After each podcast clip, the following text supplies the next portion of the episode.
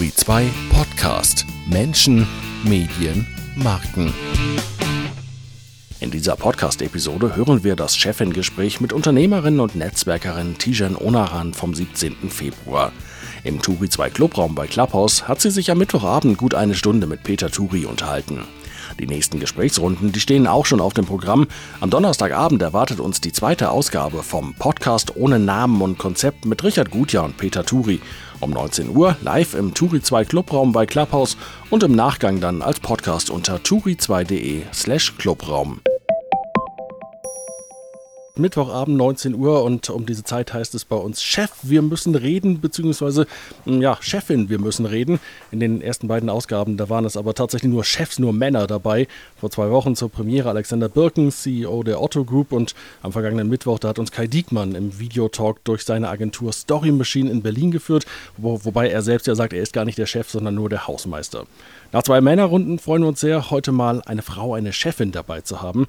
Tijen Onaran. Sie ist Unternehmerin und Profi-Netzwerkerin.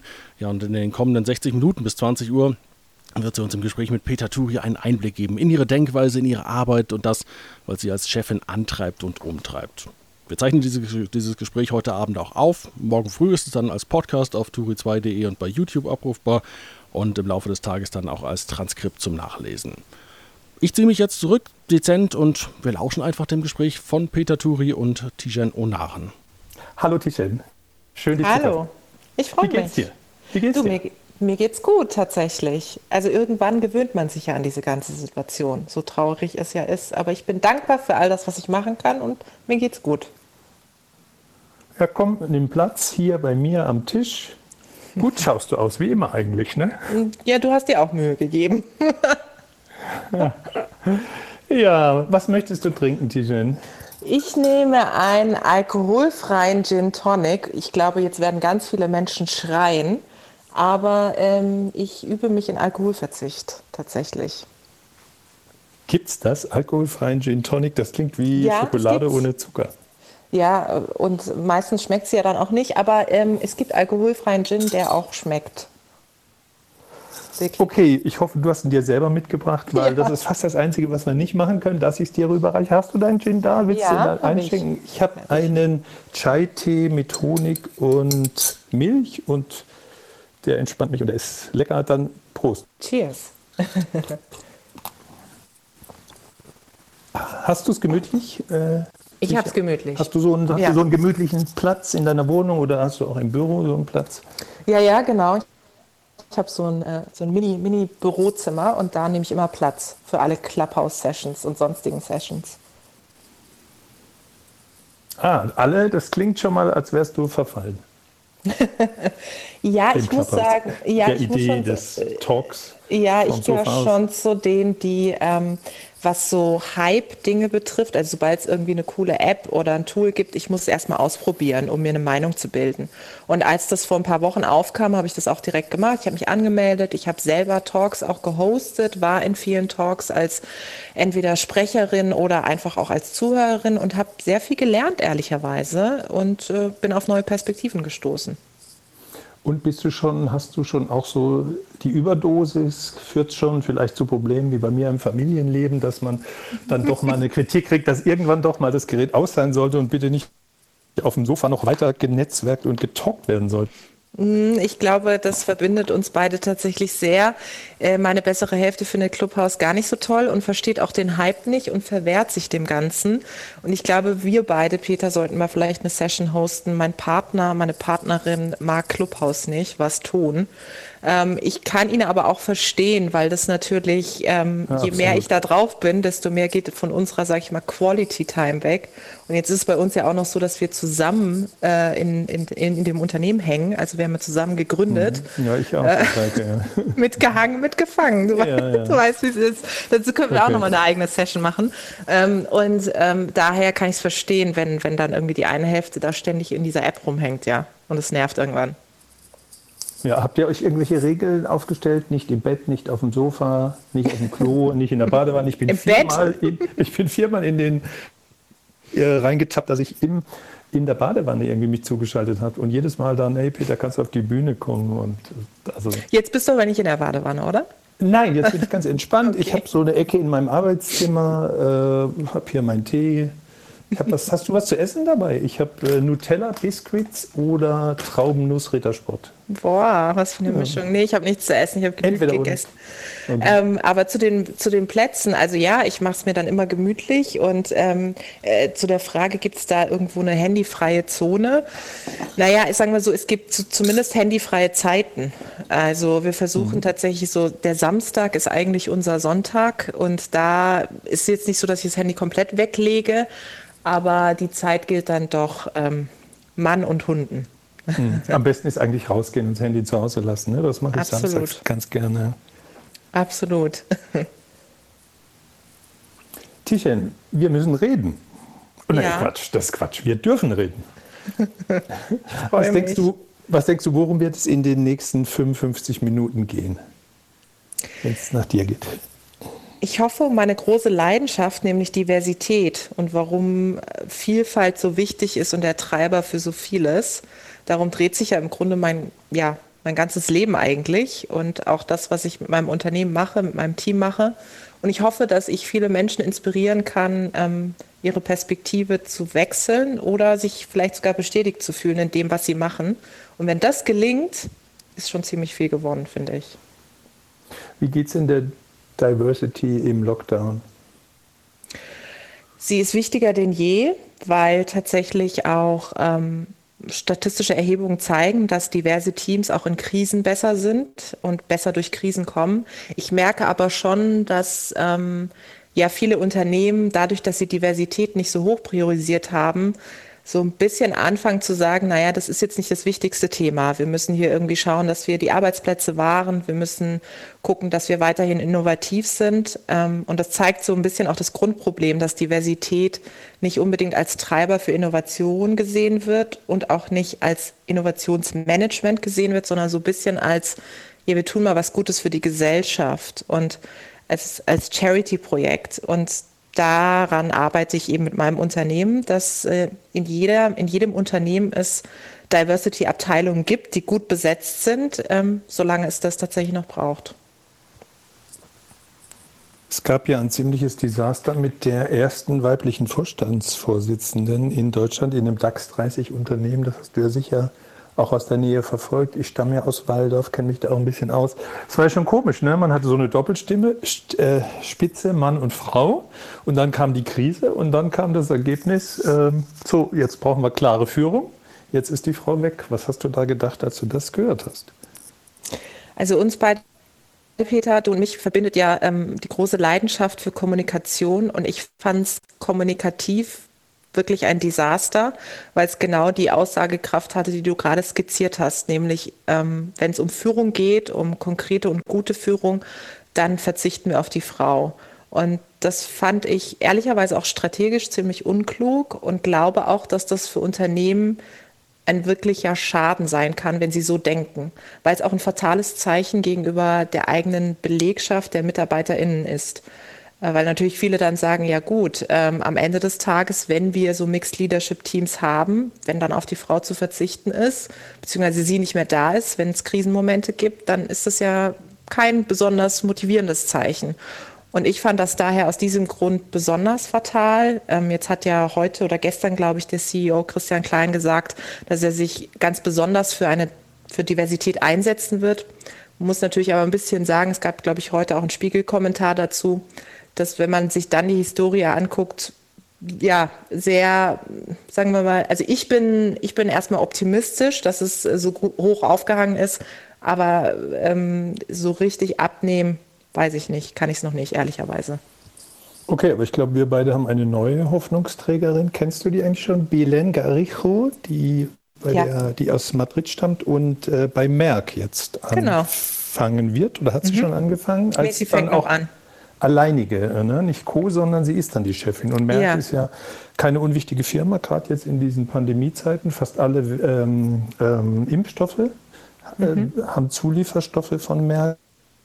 Hast du dann, wie, wie, gehst du dann vor, wenn du dann hörst, oha, das ist hier meine Heldin, nimmst du dann Kontakt auf? Freut die sich, wenn du dich meldest? Oder hast du ein Problem, einen Termin zu kriegen bei ihr?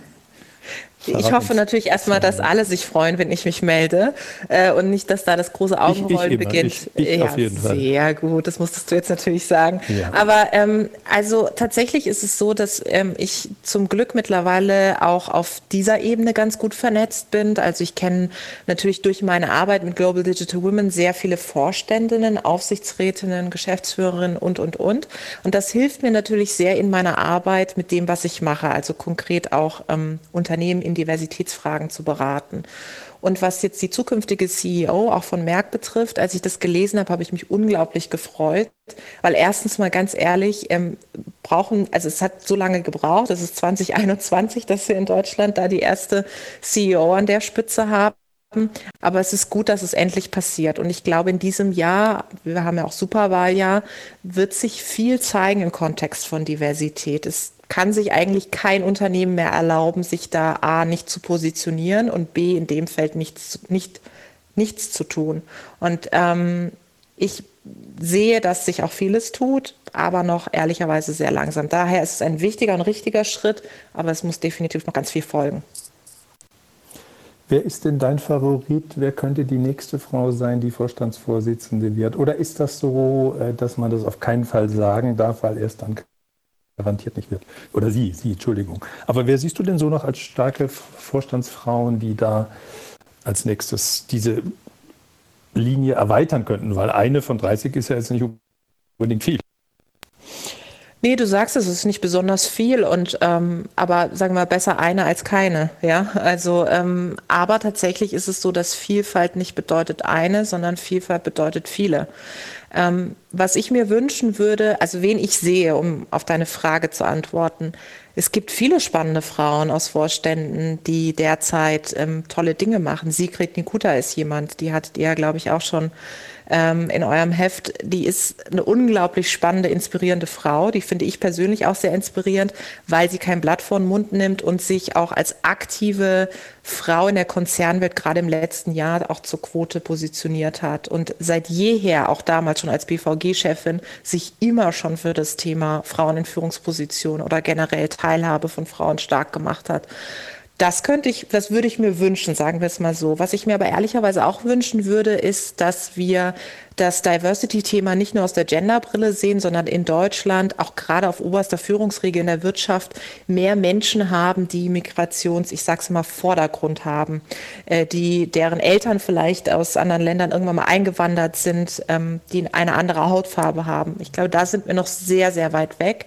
Und das würde ich mir ehrlicherweise auch wünschen, auch gerade auf CEO-Level ähm, aber da müssen wir noch ziemlich viel tun, bis wir da sind. Ja, das ist, ähm, das ist auf jeden Fall ein Thema, was Thema bleiben muss. Und da sind wir ja weit davon entfernt. Ne? Also irgendwie, als jetzt ein ein Vorstandsvorsitzender, männlich oder weiblich, aus dem Bereich People of Color, ist überhaupt nicht in Sicht eigentlich, oder? Siehst du das ein bisschen anders? Tut sich bei den Frauen, kann es sein, dass sich bei den Frauen mehr tut als in den anderen Bereichen der Diversität? Ich sehe nämlich gerade hier, äh, was denkt ihr, was ist das größte Empowerment-Ereignis 2021? Das habe ich gerade auf einer Zeitschrift auf der InTouch hinten drauf gelesen. Ähm, das größte Empowerment-Ereignis 2021, Tichen, gib mir einen Tipp. Was könnte das sein? Naja, ich habe ja ein politisches Herz. Ich hoffe, dass das die Bundestagswahl sein wird. Ich hoffe, ich hoffe, dass wir da ganz viel Empowerment seitens neuer ähm, einem neuen Typus von PolitikerInnen haben werden.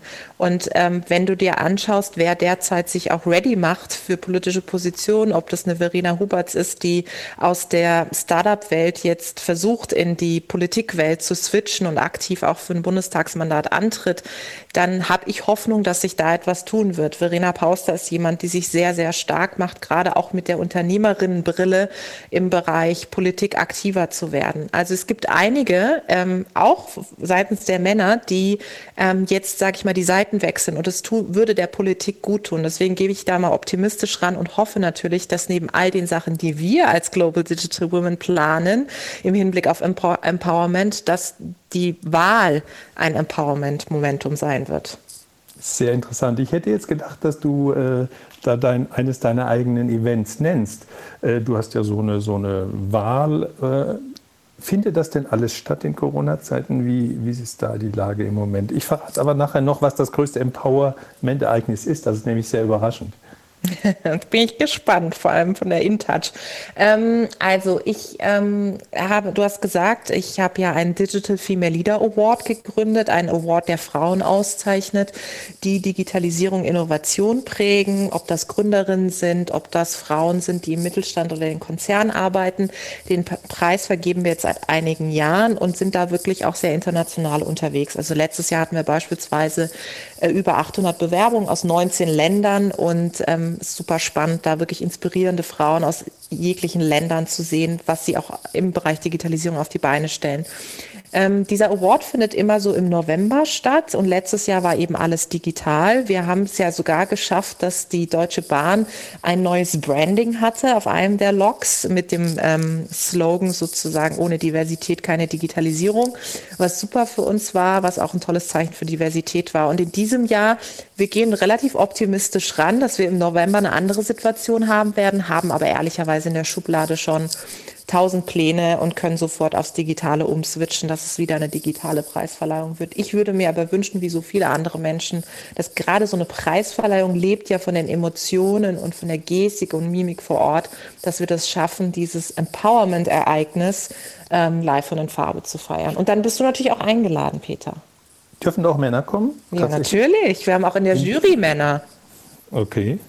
Okay. Ähm, das, Tijen, das größte Empowerment-Ereignis, das behalten wir uns noch offen als kleinen Cliffhanger. Oh mein Gott. Cliffhanger, ja, das passt auch, äh, der Versprecher. Äh, Tijen, wärst du einverstanden, dass wir dich noch ein bisschen besser kennenlernen, bevor wir dann in das eigentliche Thema gehen, wie du als Unternehmerin bist? Ich yes. habe nämlich mir mhm. ausgedacht, sechs Chefinnen-Fragen. Die mhm. will ich jetzt ab jetzt jedem, weil jeden Mittwoch ist ja hier ein Chef, eine Chefin kann natürlich auch mal sein, Chefin von was ganz Kleinem, Chefin von einer sozialen Einrichtung. Das äh, beschränken wir also nicht auf äh, CEOs oder so. Aber bevor wir dazu kommen, wie du als Chefin bist, wollen wir dich einfach mal als Mensch kennenlernen. Ne? Und da gibt es ja die sieben legendären Fragen des Turi 2 Fragebogens. Und da du den regulären noch gar nicht gemacht hast, nur letztes Jahr so eine Spezialausgabe, fange ich mal an, dich zu fragen. Die erste Frage ist nämlich, Tijen, das wollte ich als Kind werden. Ich wollte als Kind Polizistin werden, weil das was total Greifbares für mich war und weil ich immer die Polizistinnen und Polizisten auf der Straße gesehen habe und dachte, die machen irgendwas, was Sinn macht. Und ich hatte als Kind eine große Affinität auch schon zum Thema ähm, Selbstverteidigung. Ich habe auch lange Taekwondo gemacht und habe es auch relativ weit geschafft, bis zum blau-roten Gürtel wow. tatsächlich. Ja, wow, wow. und ich könnte eigentlich mal wieder einsteigen. Also du könntest so mich total hier Absolut, keine Chance. Keine ja, Chance. Okay. Und, ähm, okay. und äh, das hat mich eigentlich immer so begleitet, das Thema Selbstverteidigung, aber dann natürlich auch eben dieses, ich sag mal, Gerechtigkeitsthema. Und ich hatte, ich wäre auch fast auf so eine Polizeifachhochschule gegangen. Ähm, nach dem Abitur, habe dann aber doch entschieden, ähm, was anderes zu studieren. Ähm, ja, aber das war das, was ich werden wollte. Ja, es gäbe ja noch die Genderpolizei oder die Sprachpolizei. Wäre das was für dich? Immer schön darauf achten, dass gut gegendert wird? Ja, ach, ich glaube, ich hoffe, dass wir, dass wir alle darauf achten, dass es uns allen auffällt, äh, wenn nicht gegendert wird. Das wäre schön. Gut, liebe Tichen. Die zweite Frage aus dem legendären Fragebogen ist, ähm, das war der beste Rat meiner Mutter. Ehrlicherweise von beiden Eltern, von Mutter und Vater, ähm, sei nie abhängig von einem Mann und sei nie abhängig vom Staat. Ähm, sie haben ja immer mitgegeben, wirklich unabhängig zu sein, mein eigenes Geld zu verdienen und ähm, ich äh, habe auch immer darauf geachtet. Ich habe mein Studium komplett selber finanziert, musste es auch selber finanzieren, wäre auch gar nicht anders gegangen.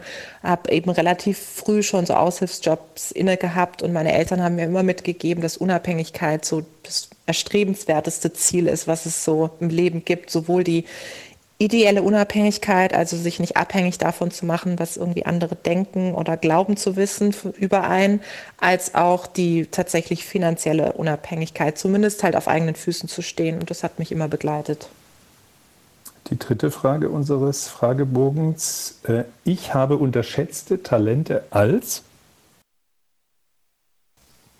Oh Gott. Habe unterschätzte Talente als ähm, ich, ich kann total gut jonglieren. Das weiß kein Mensch. Ich habe wow. früher, wirklich, ich kann wirklich. Ja, mit Jobs, mit Mitarbeitern, mit Zahlen. Nein, wirklich so richtig jonglieren. Auch so Lederbällchen? So. Ja, genau. Auch auf so einem Fahrrad, auf so einem ein, wie heißt das, so Eindingsfahrrad. Einrad. Einrad, genau. So. Echt? Also du ja. fährst auf dem Einrad und gleichzeitig hältst du fünf Bälle in der Luft. ja. Super. Ja, wirklich. Das kann, jeder hat jetzt dieses Bild, das werden wir alle nie vergessen aus diesem Abend. Aber wirklich ohne Witz, ich war früher... Nee, mal ernsthaft, wie viele Bälle gleichzeitig kannst du in der Luft halten? Mm, fünf, ja. Mhm. Beruflich auch, oder? Hm, da sind es ein paar mehr tatsächlich. ja. aber, aber das kann ich. Und das nächste Mal, wenn wir uns Wahnsinn. treffen, machen wir das so, dass ich da auf einem Einrad äh, dann reinkomme in den Clubraum. Das machen wir oder? sofort. Also noch müssen wir uns den Clubraum Und ja wie vorstellen. kommst du dann rein? Dann musst du dir was überlegen. Du kannst ja also mein, einfach. Mein Traum ist es, Tischchen, äh, wenn wir eines Tages, wenn die Pandemie noch ein paar Jahre dauert und wir uns dann treffen und ich weiter so viel Zeit habe, dass ich dann dich am Klavier, also, zu, zu, also dass ich am Klavier äh, spiele dann. Am Piano, der Mann am Piano. Der Mann am Piano. Traum. Sehr gut. Okay, ja. jetzt haben wir alle Bilder im Kopf. Sehr schön. Ja, ja, apropos Bilder im Kopf. Äh, meine Sprachtrainerin hat gesagt, äh, wenn, wenn du ein gutes Gespräch führen willst, musst du dir vorstellen, wo du bist. Und daraufhin haben wir den Clubraum auf Turi 2 dekoriert und ihr könnt alle mal gucken, turi2.de slash Clubraum, da geht ihr drauf, dann ist ein Button, äh, kann die Band mal spielen und dann hört ihr ähm, Loreen äh, by the Sea, äh, die Stimmung, die wir euch bieten wollen, eigentlich im Clubraum. Ja, wir haben sogar die Lizenz gekauft für das Ding und werden das auch irgendwie integrieren, damit diese entspannte Stimmung, die da sein soll, für jeden äh, fühlbar ist. So, jetzt kommt die Frage nach deinem Vorbild. Also dein Vorbild, Tichen. Also mein Vorbild ähm, äh, privat, auch hier wieder sind es tatsächlich meine Eltern, weil sie einfach unfassbar viel geschafft haben und immer darauf geachtet haben, dass es jedem in ihrem Umfeld gut geht und dass sie jeden Menschen ähm, einfach gut und nett und aufrichtig behandeln. Das fand ich immer extrem wichtig und auch nie Unterschiede gemacht haben, wer ihnen gegenübersteht. Ähm, und beruflich, ähm, wen ich spannend finde, gerade auch aus dem Hintergrund dessen, was ich jetzt plane, nämlich einen Risikokapitalfonds, der in Gründerinnen investieren soll, finde ich Melinda Gates, weil sie sich seit Jahren für das Thema Women in Tech ähm, Frauen in digitalen IT-Berufen und ähm, ja auch mehr Gendergerechtigkeit engagiert. Und ähm, ich ihre Bücher gelesen habe und eingetaucht bin in ihre persönliche Geschichte und die sehr, sehr inspirier inspirierend fand und mich unglaublich motiviert hat. Tijen, mit welchem Spruch würdest du für dich werben? Mm, nur was du sehen kannst, kannst du auch erreichen. Das ähm, hat mich immer schon begleitet, dass ich mich total gerne an Role Models, sowohl an männlichen als auch an weiblichen, orientiert habe. Ehrlicherweise sowohl an positiven als auch an negativen. Also immer, wenn ich dachte, um, der Chef oder die Chefin hat eine negative Eigenschaft, habe ich mir gedacht, so will ich eigentlich nie werden. Und positiv habe ich mir alles rausgezogen, wie ich eben sein wollte. Daher ähm, begleitet mich das Thema Vorbild, Vorbilder schaffen mein Leben lang. Die siebte und letzte Frage unseres Fragebogens, die schwierigste heißt, das möchte ich am Tag meiner Beerdigung auf keinen Fall hören.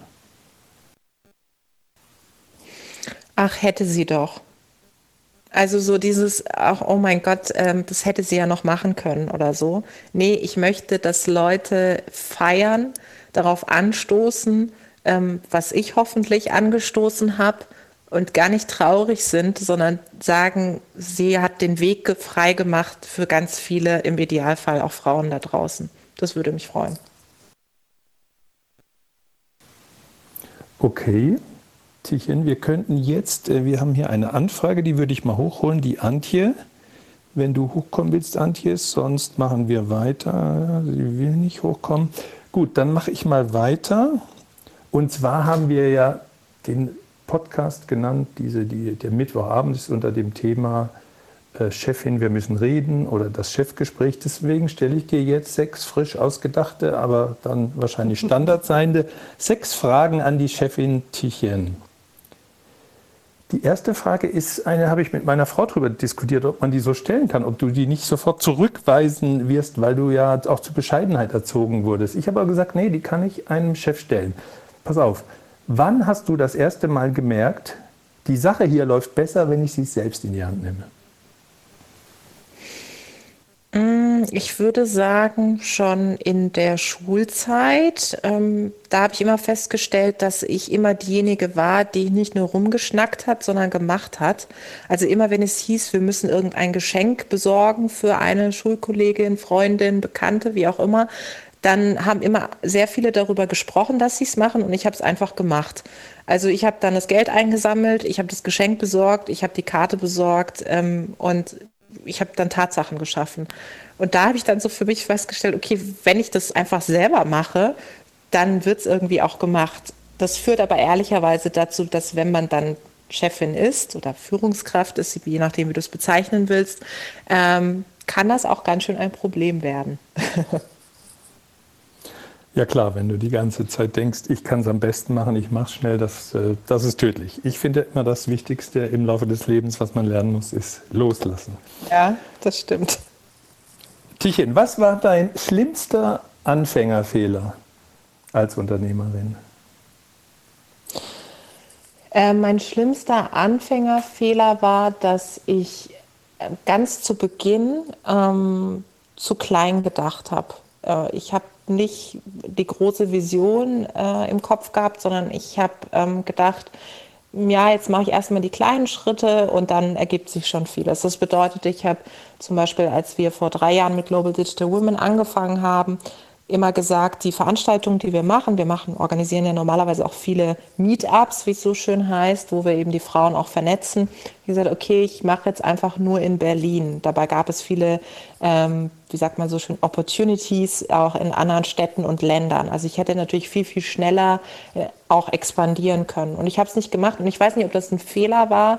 Ähm, wir sind dadurch gesund gewachsen und haben uns organisch und nachhaltig aufgestellt. Aber ich habe einfach gemerkt, durch dieses nicht Think Big, also nicht von Anfang an die Vision, die ich eigentlich hatte, gleich groß zu denken und gleich rauszugehen, ich mich natürlich habe auch von meinen Plänen abhalten lassen und mir von außen einreden lassen, naja, das mit diesem Frauennetzwerk-Ding, das ist doch irgendwie auch nur so ein Hobby. Das wird doch auch nie wirklich ein Unternehmen.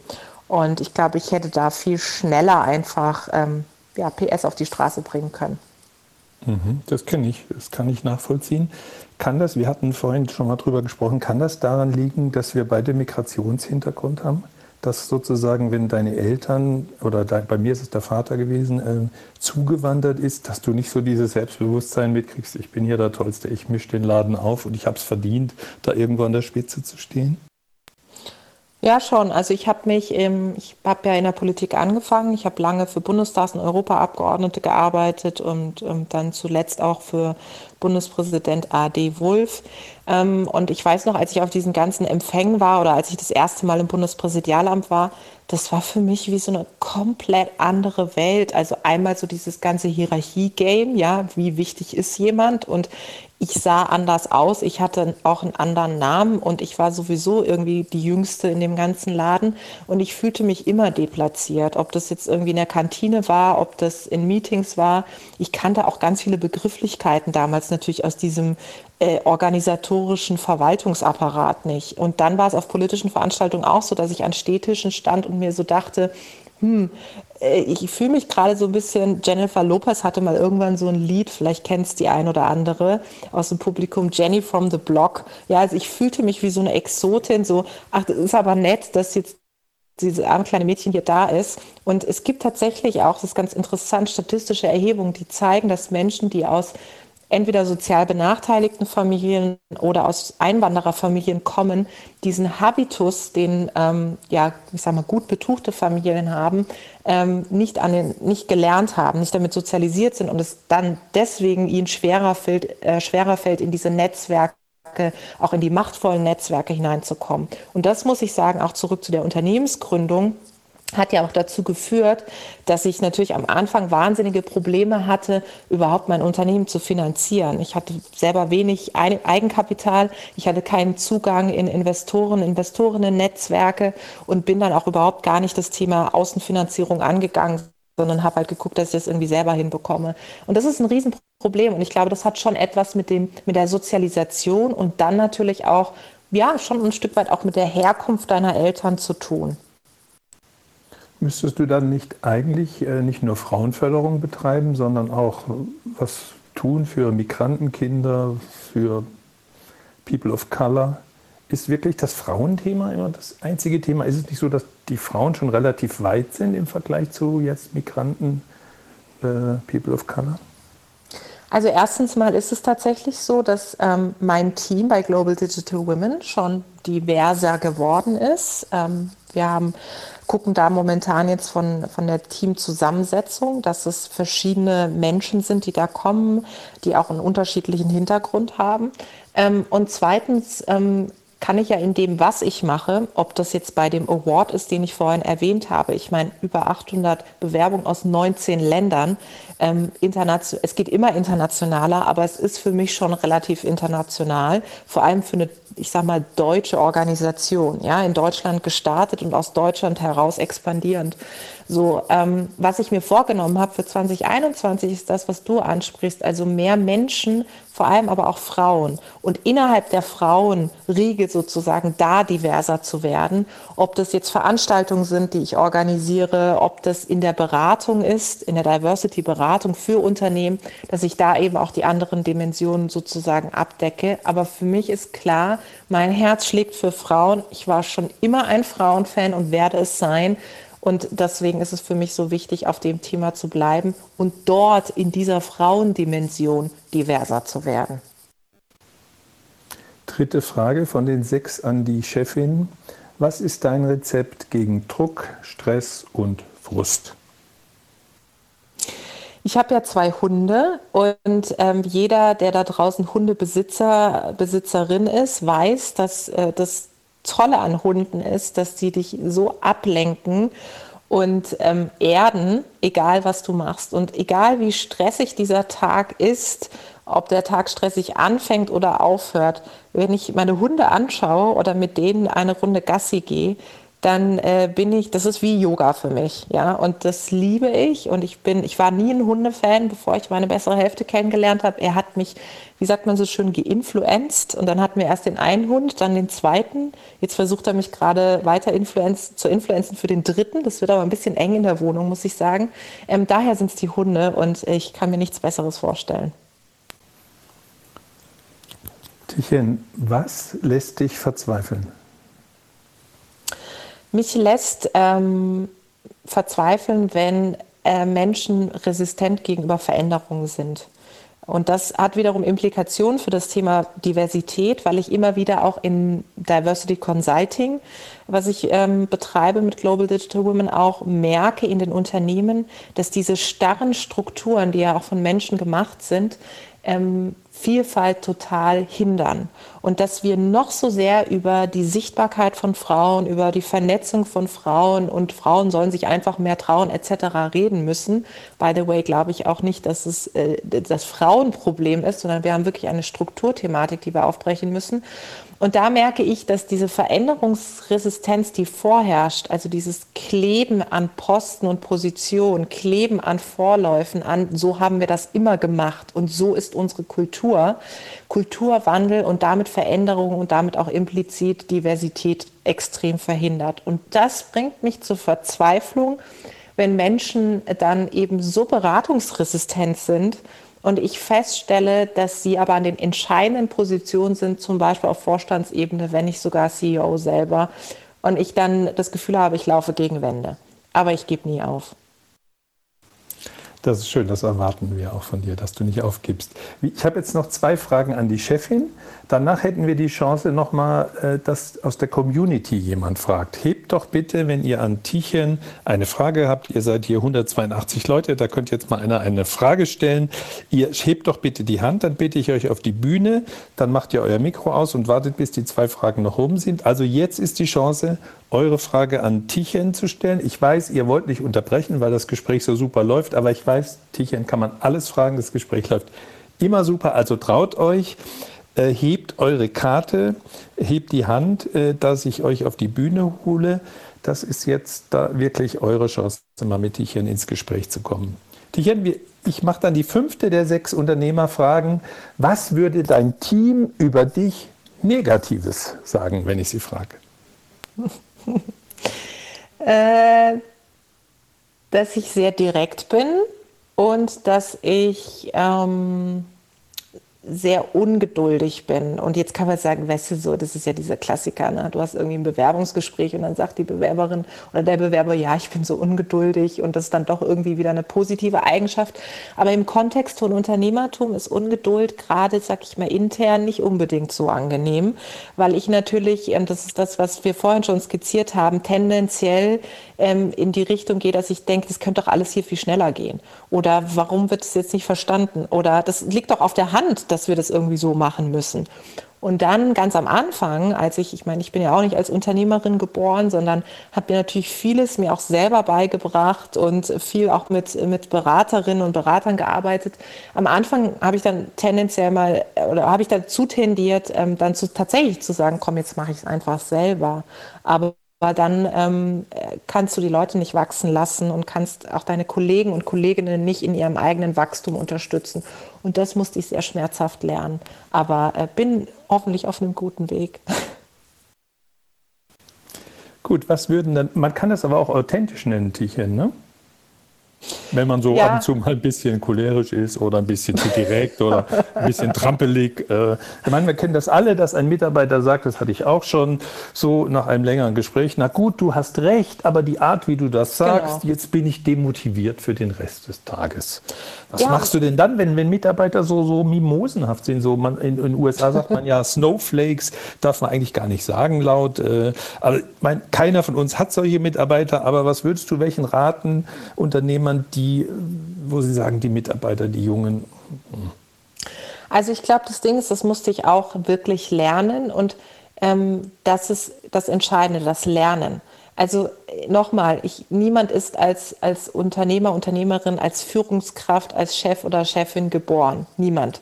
Und am Ende des Tages, das sind auch nur Menschen. Und ich sehe mich da auch nicht viel weiter als meine Kollegen und Kolleginnen im Team. Und deswegen bin ich dankbar, wenn Leute zu mir sagen, das war jetzt einfach too much. Die Art und Weise, wie du es gesagt hast, sorry es geht einfach nicht. Und gerade junge Talente machen das, Gott sei Dank, muss ich auch sagen. Ich zum Beispiel hätte mir das damals, als ich gerade auch in der Politik war, ich hätte mir das nie, ich hätte mich das nie getraut und habe mir deswegen ehrlicherweise auch relativ viel gefallen lassen, was aus heutiger Perspektive desaströs ist, ja. Aber ich merke das schon, dass da eben ganz viele aktiv ihre Grenzen aufzeigen. Und zum Glück. Und nur so kann ich, können aber auch andere tatsächlich im, äh, im Dialog dann an der Stelle auch lernen. Und daher würde, würde mein Tipp immer sein, ähm, einen Schritt zurückzugehen. Also ich habe zum Beispiel für mich, äh, wenn ich Feedbackgespräche habe und wenn dann irgendwas ist, was so aufploppt, was mich auch nervt, dann haue ich das tatsächlich nicht mehr direkt raus, sondern nehme mir die Zeit, das wirklich aktiv zu reflektieren und mir zu überlegen, was ist jetzt der Punkt, was ist die Botschaft, die ich rüberbringen will und wie, welche Chance hat auch mein Gegenüber, seinen oder ihren Punkt klar zu machen. Und das braucht einfach Zeit und deswegen nicht raushauen, sondern eher den Raum schaffen, um gemeinsam zu diskutieren. Was würden deine Mitarbeiter, letzte der sechs Chef, Chefinnen fragen, was würden deine Mitarbeiter Positives über dich sagen? Dass ich definitiv für das, was ich mache, extrem, extrem brenne und dass ich mir auch für nichts zu schade bin ähm, und dass ich es schaffe, äh, auch die kritischsten Leute, auch gerade seitens der Konzernwelt oder Mittelständler zu überzeugen und sie im Grunde auf unsere Seite zu ziehen. Und ich immer auch fürs Team, ähm, auch gerade jetzt in dieser Krise für Arbeitsplätze, immer sozusagen meine Hand ins Feuer legen würde und eher selber Abstriche machen würde, als dass da andere Abstriche gibt. So, 38 von 60 Minuten sind rum bei unserem Mittwochstalk. Chefin, wir müssen reden. Jetzt ist die Charlotte und die Carla auf der Bühne. Wir haben die ersten Fragen aus dem Publikum. Weitere könnten sich melden, wenn sie wollen.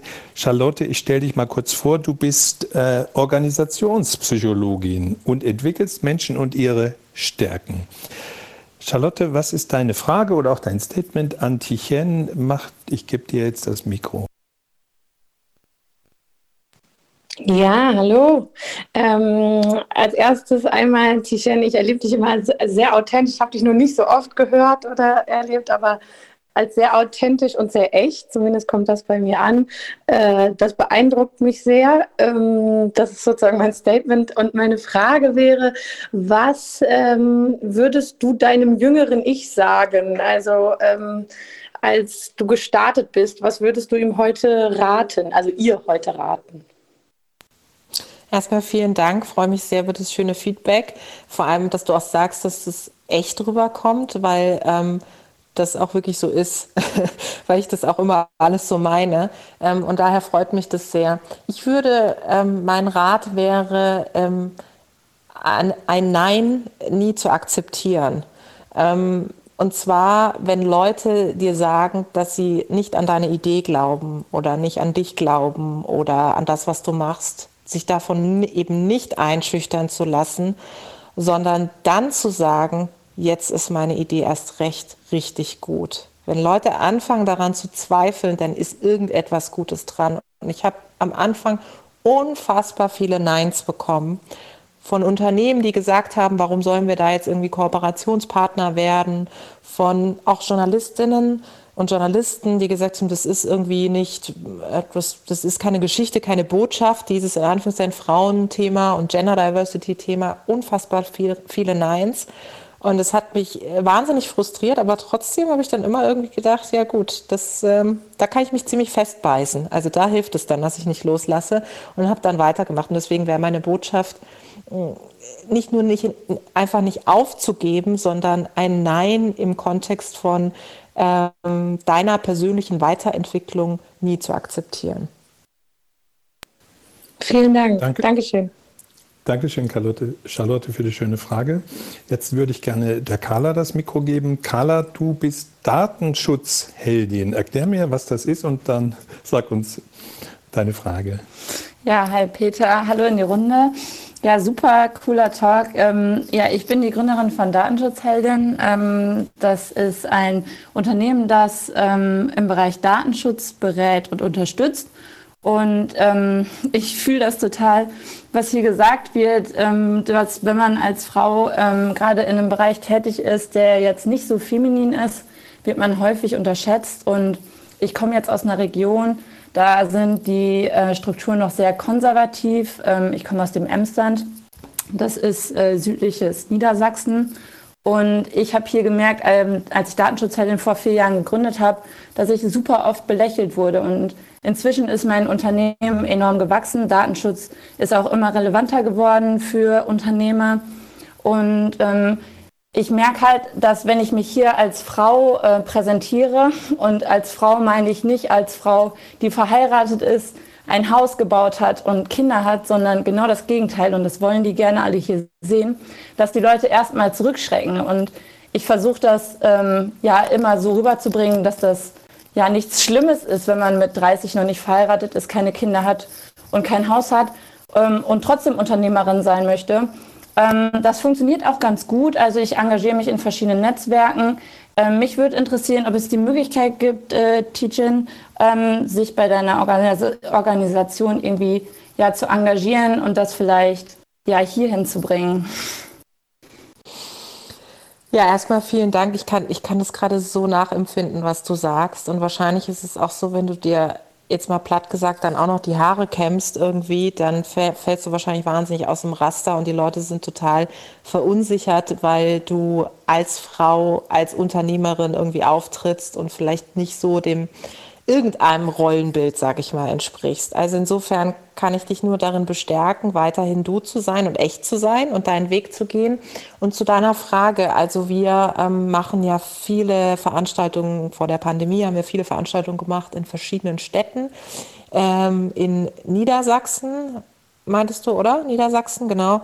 Ähm, sind wir noch nicht unterwegs. Tatsächlich ist das ein, der eins, das einzige Bundesland, wo wir noch nicht sind. Wir sind, glaube ich, in allen gefühlt, auch in Deutschland, Hier Schweiz, ist das Österreich. so nötig, so nötig. Ich weiß, ich weiß. Und es, ich kriege immer wieder Mails, äh, jetzt auch von jemandem irgendwie aus Hannover, so, ja, wollt ihr hier nicht was machen? Und ganz ehrlich, habe mir wirklich, und das ist nicht jetzt einfach nur hingesagt, weil du da bist, sondern wirklich vorgenommen, sobald es wieder geht, will ich eure Region erobern und dann am liebsten auch gemeinsam mit dir ähm, und auch mit Leuten, die Bock drauf haben, weil da ist viel los, da sind viele Unternehmen, auch gerade spannende Unternehmen, die auch tolle, inspirierende Frauen haben, die man gut vernetzen kann, die man zeigen kann. Ähm, und daher ist es, finde ich, ähm, total an der Zeit. Also danke für den Reminder. Hoffen wir alle, dass diese Pandemie bald zu Ende ist. Ich reminde dich gerne nochmal. Was übrigens auch noch so eine Sache ist, ne, wenn du als Frau ist ja das eine, aber wenn du dann in so einer Männerbranche ähm, unterwegs bist ähm, und du bist nicht irgendwie buschikos, das heißt, du willst dich denen anpassen und du trägst hohe Schuhe und machst dich gerne schön, okay. dann äh, ist, ja, aber ne, das ist halt, und ich habe lange in München gewohnt und da ist das halt, da habe ich das nicht ansatzweise so gespürt wie äh, hier. Inzwischen schaue ich da meistens drüber hinweg, aber ich merke das trotzdem noch ab und zu, wenn jemand nicht weiß, wie mein Unternehmen gewachsen ist in den letzten Jahren, also nicht jetzt direkt hier aus der Region kommt, werde ich noch häufig ähm, belächelt und dann kriege ich auch so unterschwellig zu spüren, dass ich halt mich erstmal beweisen muss mit meinem Know-how und das finde ich halt ähm, total doof. Und ich habe das auch letztens hier in einem Talk erlebt, nicht in eurem Talk, aber in einem anderen, dass mir dann gesagt wurde, ähm, dass das ähm, ja durch eine Studie bewiesen worden wäre, dass das wahrscheinlich einfach nur mein Denken wäre, dass ich mich als Frau benachteiligt fühle. Da hätte ich an die Decke gehen können. Also erstens mal, ich kenne das sehr. Ich ähm, hatte ja auch schon diverse Erfahrungen gemacht auf LinkedIn irgendwie Videos geteilt von Konferenzen, in denen ich teilgenommen habe, wo dann auch Menschen drunter kommentiert haben. Übrigens, was sich im Business-Kontext nicht gehört, ist, sich das Gesicht bunt anzumalen. Ja, ähm, außer in gewissen Berufszweigen. Also das gibt es nicht nur analog, sondern natürlich auch digital. Ich muss sagen, solange es digital so transparent, gerade unter meinem Account stattfindet, finde ich es fast schon gut, muss ich sagen, weil ich dann total dagegen angehen kann und das natürlich als Momentum nutze, um nochmal auf das Thema generell auch Akzeptanz, äh, Gleichstellung und Toleranz auch aufmerksam zu machen. Und Carla, weißt du, ich finde, man muss sich immer im Kopf behalten. Ich habe vorhin über Vorbilder gesprochen. Du bist ein Vorbild für ganz viele da draußen und mit Sicherheit auch für ganz viele, gerade auch junge Frauen, die sehen, dass du als Unternehmerin deinen Weg gehst und zwar so, wie du bist. Und das, muss ich sagen, habe ich mir dann immer vor Augen geführt ohne dass ich jetzt als Vorbild das Gefühl hatte, ich muss extrem perfekt sein. Aber ich habe immer gedacht, vielleicht gibt es da draußen irgendjemand, die sagt, hey, das, was Tijen macht, ist cool. Und wie sie es macht und wie sie, keine Ahnung, wie sie auftritt und wie sie ist, daran orientiere ich mich, weil ich hätte das ehrlicherweise damals super, super stark gebraucht. Ich hatte das hier und da, aber nicht äh, in so in so einer großen äh, großen Möglichkeit, wie tatsächlich es jetzt der Fall ist über Social Media, aber auch diverse eben auch analoge Events. Das heißt, du bist ein Vorbild und du wirst den Weg freimachen für ganz viele andere, gerade junge Frauen da draußen. Und deswegen bitte weitermachen, zieh an, was du willst. Und äh, ich meine, Lippenstift lässt das Hirn nicht schrumpfen. Ja, also das äh, haben wir hoffentlich alle verstanden. Ja. Sehr schön. Danke schön. Vielen Dank, Tichchen, für diese, ähm, für diese Erkenntnis. Habe ich noch nie gehört, den Satz, werde ich mir merken. Lippenstift lässt das hier nicht schrumpfen. Ich danke dir, Carla. Wir haben auf der Bühne noch die Marisa und die IPEC. Marisa, du stellst dich selber vor in deinem Profil als Marketerin aus Leidenschaft. Social Media ist dein Thema auch. Du hast das Mikro. Hallo, herzlichen Dank für den tollen Talk. Ich hoffe, man hört mich. Ich bin hier in Berlin in so einem Netzwerkloch. Das sage ich immer gleich zu Beginn. Ich hoffe, man hört mich gut. Ähm, Tijen, ich ähm, folge dir auf mehreren Kanälen. Ich bin extrem dankbar für all deinen Input, den du nicht nur Frauen gibst, ähm, das, was du ankurbelst. Auch für mich bist du täglicher Reminder, sich stark zu machen für Diversität und du hast, glaube ich, mit dem Netzwerk und mit allem, was du machst, ähm, voll den, ähm, wie sagt man, den, den, den Zeitimpuls ähm, sozusagen getroffen, beziehungsweise stehst ähm, oder zur richtigen Zeit am richtigen Ort oder hast genau das entwickelt, auf was, glaube ich, viele gewartet haben. Und doch sagtest du ja gerade auch, dass es zu Beginn viele Neins gab und du immer weitergemacht hast. Ähm, wer war denn für dich oder hattest du eine Art Mentor, Mentorin, der dich immer wieder bestärkt hat, in dem das weiterzutun, was du machen willst? Oder war das in erster Linie dein Mann, weil du ja mit ihm gemeinsam gegründet hast? Oder wer hat dich denn aus auch mal so ein Tief rausgeholt, um zu sagen, es geht doch immer weiter. Also machst du das selbst? Stichwort Resilienz oder hast du gerade da auch dir Hilfe von außen geholt und wenn ja, in welcher Form? Also ich hatte, ähm, als ich damals noch angestellt war und bei einem Verband gearbeitet habe und dort die Kommunikation aufgebaut und zum Schluss dann auch geleitet habe, habe ich mir tatsächlich Unterstützung geholt. Ich hatte ähm, einen, Co einen Coach, ähm, die mich sehr darin unterstützt hat, mich ähm, ja, zu entwickeln und auch mich zu hinterfragen und zu reflektieren. Das hat mir im, im beruflichen Kontext sehr geholfen. Und das es war eine super Basis für genau das Thema, nämlich Resilienz. Später dann, als ich mich dann selbstständig gemacht habe.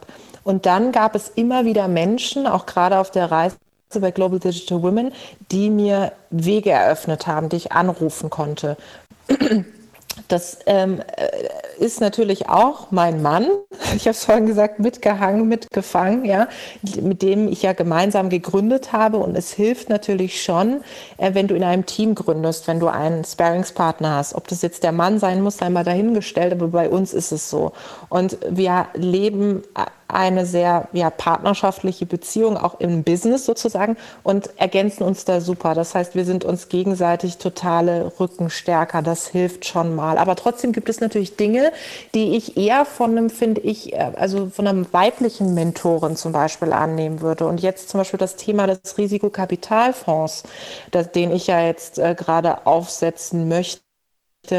Da ist es eine Ann-Christine Achleitner, die äh, mich sehr, sehr ähm, ja, unterstützt äh, und unterstützt hat und immer noch unterstützt, gerade ähm, was, äh, wenn es darum geht, daran zu glauben, an die Idee zu glauben. Weil auch jetzt gibt es sehr viele Menschen, die sagen Nein bei der Finanzierung, beim Funding. Die sagen, nö, glaube ich nicht dran. Warum soll es einen Spezialfonds für Gründerinnen geben? Also, dass es weniger Frauen gibt, ist, ist einfach wissenschaftlich erwiesen und das ist halt so, weil die Frauen irgendwie schlechtere Businessmodelle haben. Die, und die daher. Die, ja? ich verspreche dir, äh, dass wir notfalls überziehen. Ich, dass du auf jeden Fall noch was sagen kannst zu deinem äh, Kapital-Dings. Äh, ja, okay, super. Nur ein letzter genau. Satz zu Marisa. Und das, das ist halt, ähm, das ist, das hilft mir total. Also ich würde immer den Tipp geben, Ausschau zu halten nach Menschen, die, über die man was gelesen hat. Ähm, das kann aber auch eine Kollegin sein oder ein Kollege und aktiv nach Mentorship zu fragen. Und das habe ich ähm, bei denen, die ich bisher genannt habe, immer gemacht. Ich habe immer aktiv gefragt, würdest du dir in regelmäßigen Abständen Zeit für mich nehmen und mich in meiner Reise unterstützen? Ganz lieben Dank. Danke. Ich danke dir, Marisa, für deinen Input.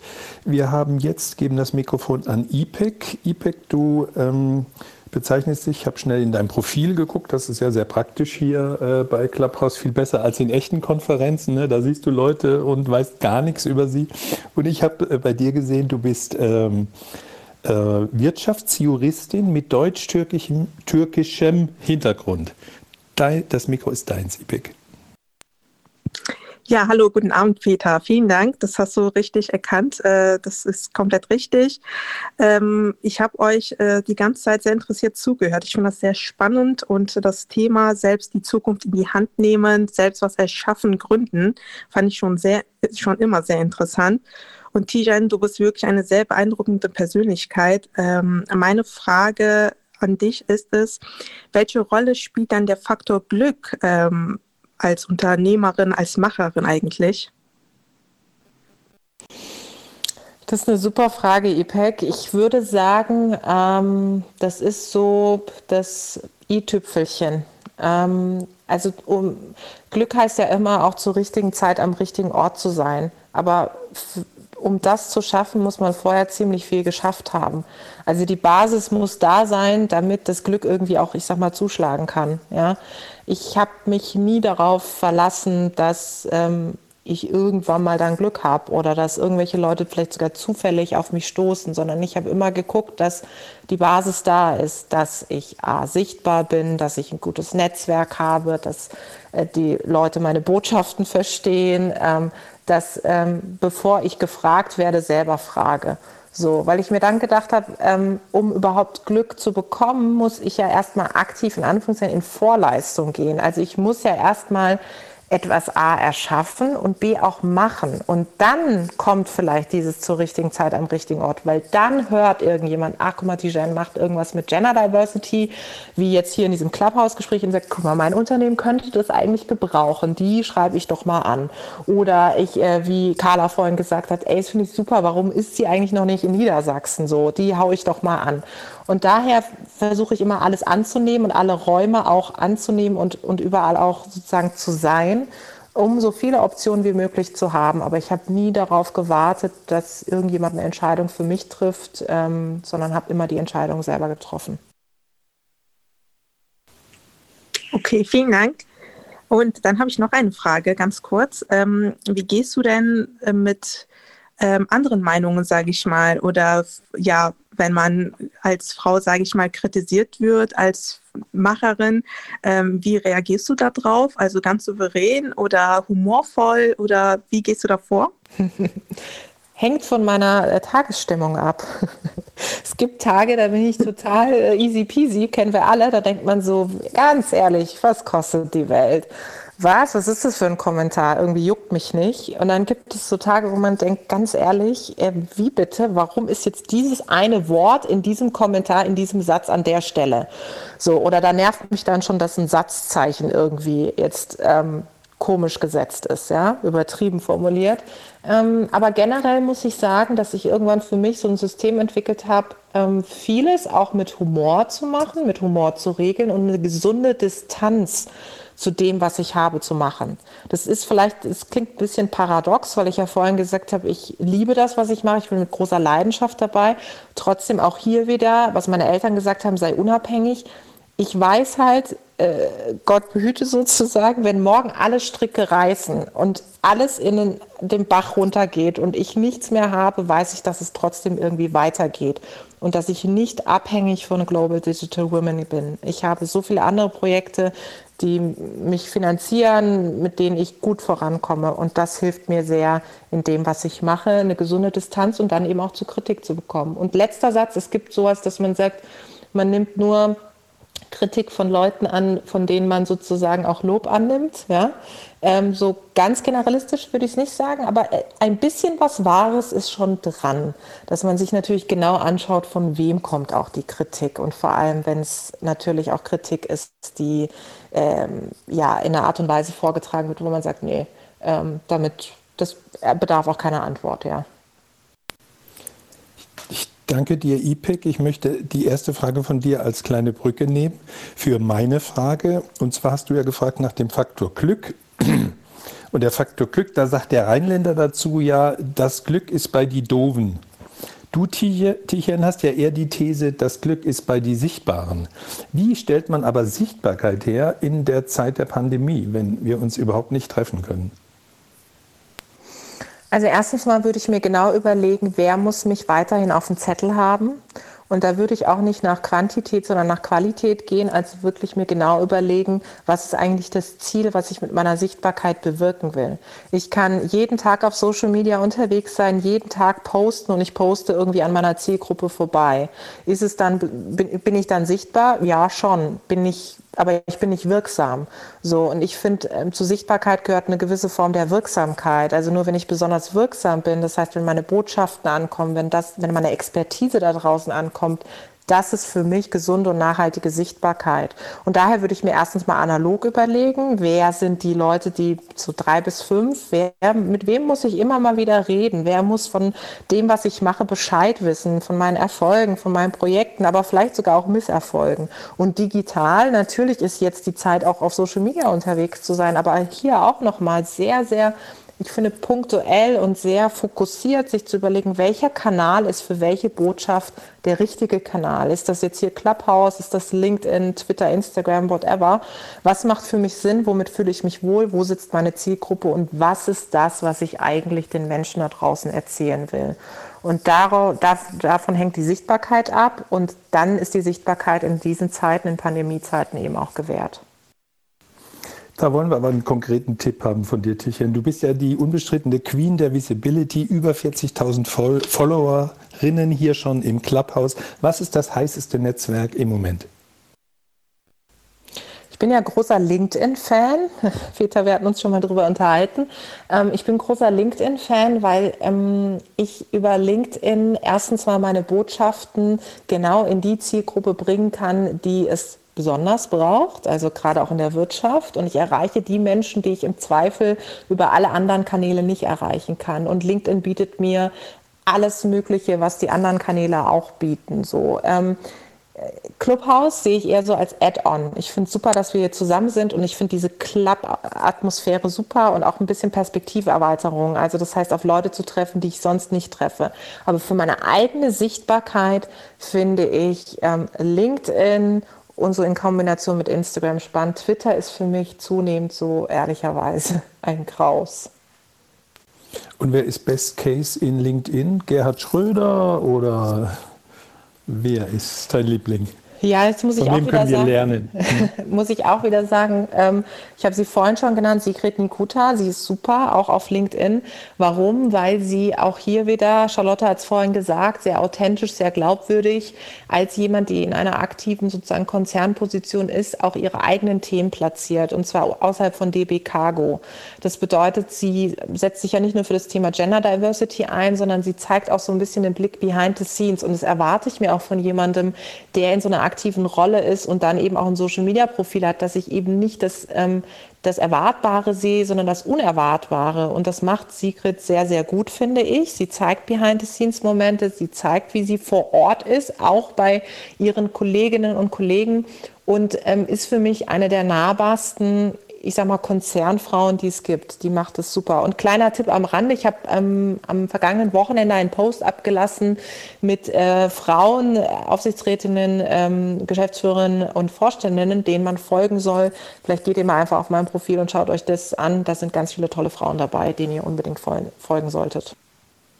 Okay, wenn Werbedurchsagen erlaubt sind, und das sind sie ja bei uns, da unsere Zuhörer alle Kommunikatoren sei, sind, wenn ihr mehr wissen wollt über Tichen oder über Sigrid Nikuta, schaut unter turi2.de Köpfe, da sind über 500 äh, Kommunikat MeinungsmacherInnen äh, drin und alle Artikel, die wir je mit ihnen gemacht haben, mit Tichen, mit dir haben wir schon viel gemacht, mit Sigrid Nikuta haben wir viel gemacht. Also Frauenförderung funktioniert, auch wenn man es so nicht mehr sagen soll bei uns. Jetzt sind eine Stunde rum. Eigentlich wären wir am Ende, aber in meinem Kopf sind noch zwei kleine Windows, die noch geschlossen werden müssen, Tichen. Das letzte wird es sein, was ist der größte Event äh, in Sachen Frauen? Das größte Empowerment-Ereignis in Deutschland im Jahr 2021. Das ist das Schmankerl, mit dem ich euch in die Nacht entlasse oder zum Abendessen oder zur Tagesschau. Und was ich dir, Tichen, versprochen habe, weil ich habe gemerkt, du wolltest es zweimal ansetzen und es passte gerade nicht so rein. Äh, was ist dein nächstes Level als Unternehmerin? Du hast was gesagt von einem Kapitalfonds. Kapitalfonds speziell für Frauen, mhm. dürfen da auch Männer einzahlen. Erzähl uns da nach zwei Minuten. Und dann kommt mit deinem Empowerment Day. Das ja? kommt ganz am Schluss. Ah, okay, gut. Jetzt hast du jetzt einen Cliffhanger gehabt. Ich dachte so, okay, kommt der jetzt oder kommt der nicht? Ähm, ja, also ich meine, ein paar haben es ja schon gelesen. Ähm, ein, äh, ich plane einen Risikokapitalfonds, der in Gründerinnen, mit dem ich in Gründerinnen investieren möchte. Und dort sollen natürlich auch, ähm, äh, sage ich mal, äh, institutionelle Geldgeber die Möglichkeit haben zu investieren. Und da werden natürlich auch auf der anderen Seite, ich sage mal, auch Männer sitzen. Ja, das ist keine Frage. Es geht ja vielmehr darum, dass dieser Anteil, der circa 15 Prozent ähm, beträgt in Deutschland an Gründerinnen, dass wir den endlich mal erhöhen. Und da zeigen eben auch Studien, dass es daran liegt, dass Frauen weniger Kapital bekommen beim Thema Gründung, deswegen aus Eigenkapital gründen und deswegen weniger, wie es so schön in der Startup-Welt heißt, skalieren. Also nicht so schnell wachsen. Und ähm, das will ich gerne beheben und da bin ich gerade dabei. Bist du da selber im Risiko oder organisierst du nur, dass staatliche Stellen da investieren? Also ich gehe insofern in Risiko, als dass ich das natürlich erstmal gründen muss, sozusagen aufsetzen muss an der Stelle. Ähm, und ich äh, muss irgendwie das Funding hinbekommen. Ich muss äh, Menschen haben, die, die vertrauen und die sagen, finden wir gut, zumal ich mich bei dem Risikokapitalfonds auf die sogenannte Pre-Seed- und Seed-Phase fokussieren will bei den Gründungen, also die ganz jüngste Gründungsphase, äh, weil da eben Frauen am wenigsten Geld bekommen. Das heißt, ich gehe natürlich schon ins Risiko, aber ja, am Ende des Tages, äh, wer nicht wagt, der nicht gewinnt. Ähm, und ich finde, ähm, irgendjemand muss diese Barrieren mal aufbrechen.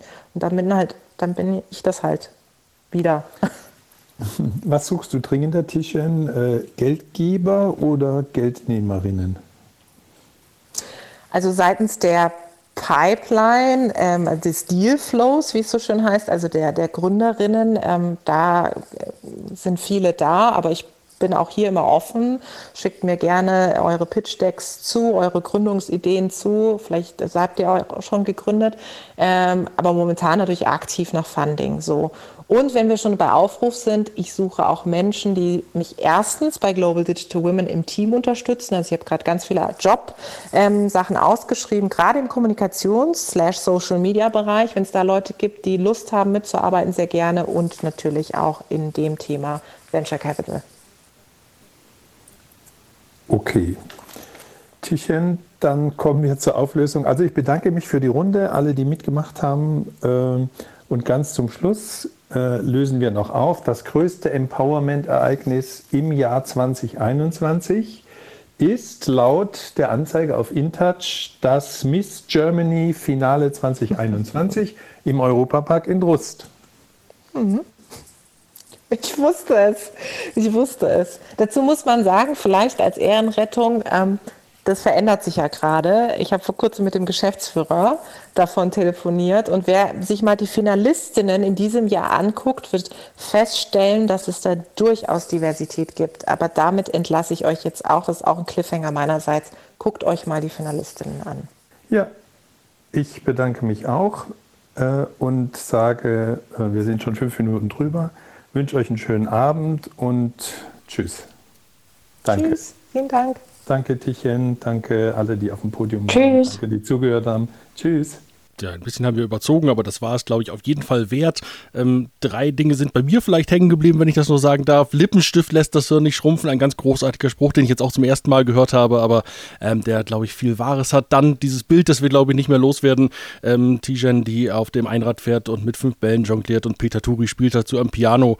Und äh, eine ganz wichtige Aussage vom, vom Anfang. ähm, fand ich auch. Äh, diverse Teams sind in Krisen besser aufgestellt und sollten nicht nur ein Charity-Projekt sein. Ähm, dieses Gespräch von heute Abend, das äh, könnt ihr nochmal nachhören und zwar morgen früh ähm, auf turi2.de und äh, auch bei YouTube. Das machen wir es heute im Laufe des Abends fertig. Und morgen Abend, da sind wir dann schon wieder da, hier mit Gutja und Turi, der Podcast der zwei Frauen und immer noch ein Konzept sucht. Ein bisschen Konzept hat sich da in der letzten Woche schon herauskristallisiert, nämlich die Erkenntnis, dass noch was fehlt, wenn die ganze Zeit nur zwei Männer reden. Deshalb gibt es für Richard und Peter dann morgen auch noch weibliche Unterstützung. Ja, ähm, mehr dazu übrigens unter turi2.de slash Clubraum. Da findet ihr auch das Programm, äh, unser Programm bei Clubhouse für die kommenden Tage. In diesem Sinne würde ich sagen, einen schönen Abend noch und danke fürs Dabeisein. Turi2 Podcast. Abonnieren Sie uns unter turi2.de slash podcast sowie bei Spotify, iTunes, Deezer und Audio Now.